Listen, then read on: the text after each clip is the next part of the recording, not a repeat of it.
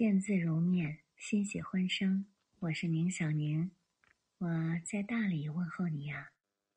以后的时间，我就会更多的待在大理了。曾经有网友说道：“即使是你认为最好的朋友的人，很可能也会在瞬间离开你的生活。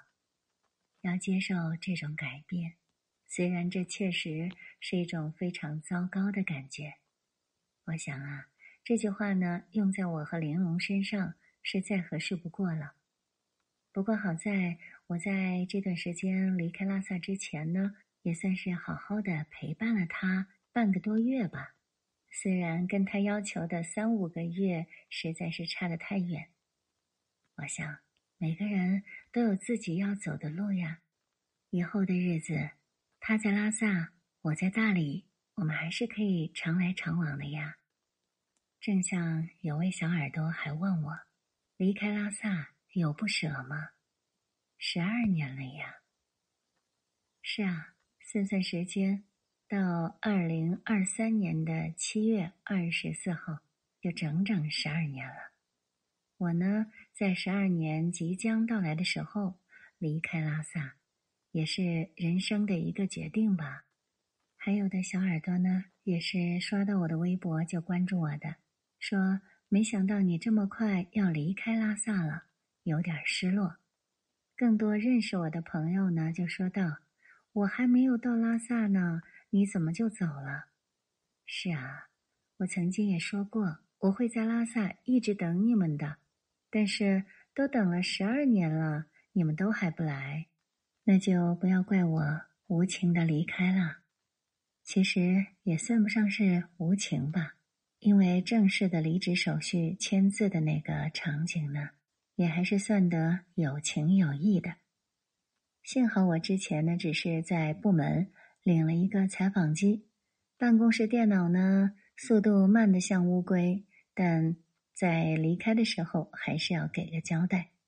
有意思的就是，虽然我没有去找财务借钱，也没有去找单位借其他的一些设备。但是看到整个签字过程呢，还是把我逗笑了，就觉得呀，他们签字的时候怎么就那么庄严肃穆呢？不知道的还以为是在签停战协议呢。挺好啊，对我来说，一切都断得清清楚楚，绝无藕断丝连。我还拍了好几张照片，天还是那么蓝，布达拉宫的侧影。依然那样的巍峨，不过搞笑的是，我把程序给弄错了。一开始呢，就往办公室把我自己的工作证啊，还有门禁卡呀什么的都上交了。上交完了之后呢，我才发现接下来的一些签字的程序呢是需要用到这个证件的。最后啊，我实在没办法，只好跟门口的武警战士解释了一下。当然，他也没有拦我，然后就把我放进去了。现在想起来，真的是自己闹了个乌龙呢。找到了各部门的领导，确定我没有带走一片云彩之后呢，他们签完了字。我出来的时候就胡思乱想了。很多时候，在感情世界里的分手是很容易纠缠不清的，过后呢，总没个安宁。可能就因为没有严格执行这类离职申请表这个程序，是不是呀？我的思维可真是跳跃！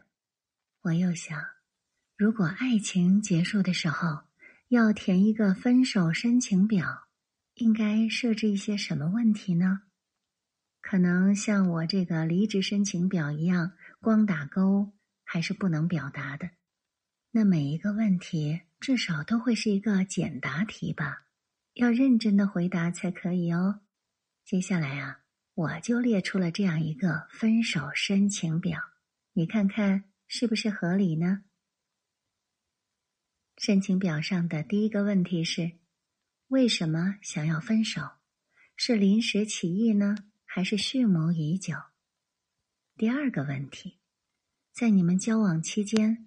对方在你心里留下的最深的印象是什么呢？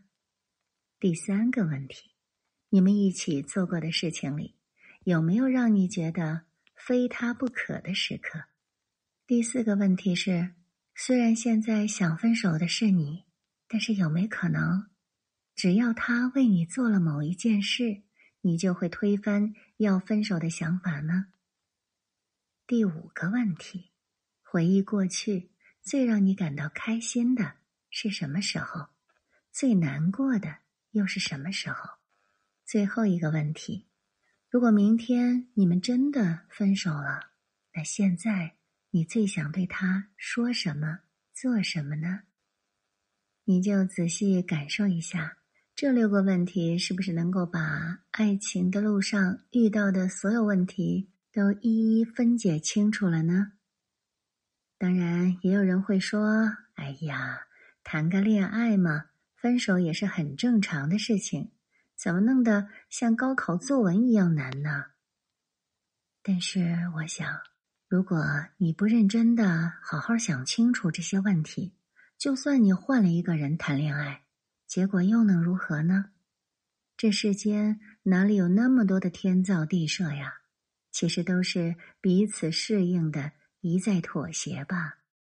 恋爱真的不是你肯花时间、你肯努力就可以的。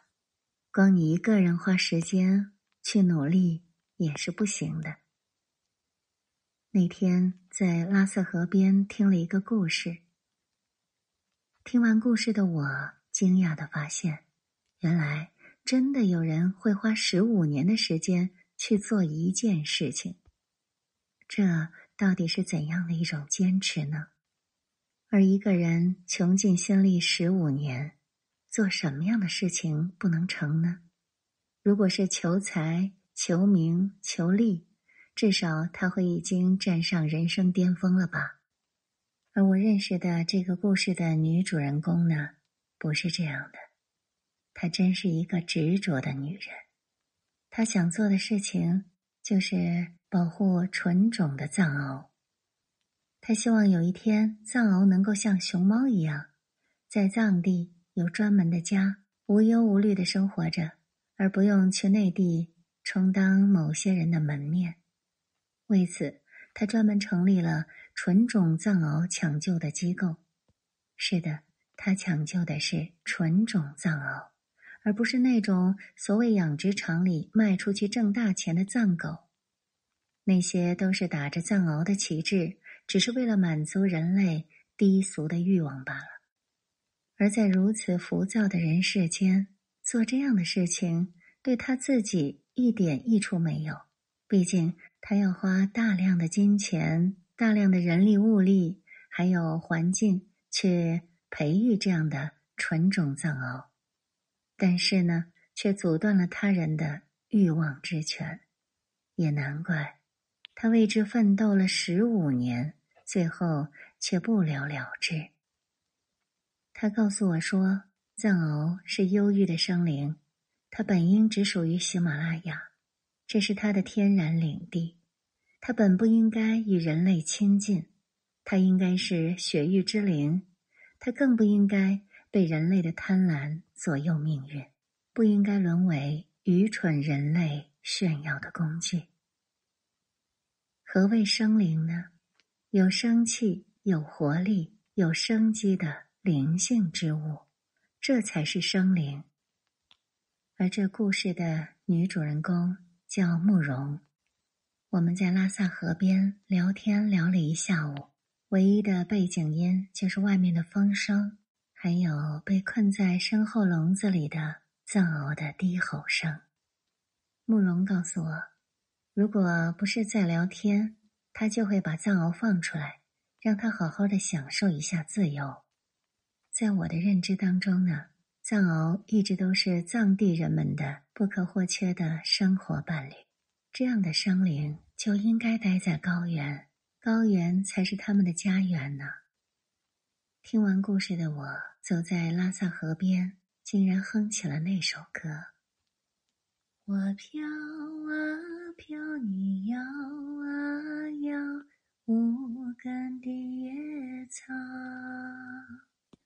当梦醒了，天晴了，如何再飘摇？是啊，我也要飘啊飘的，飘向向往的城了。我这样对自己说。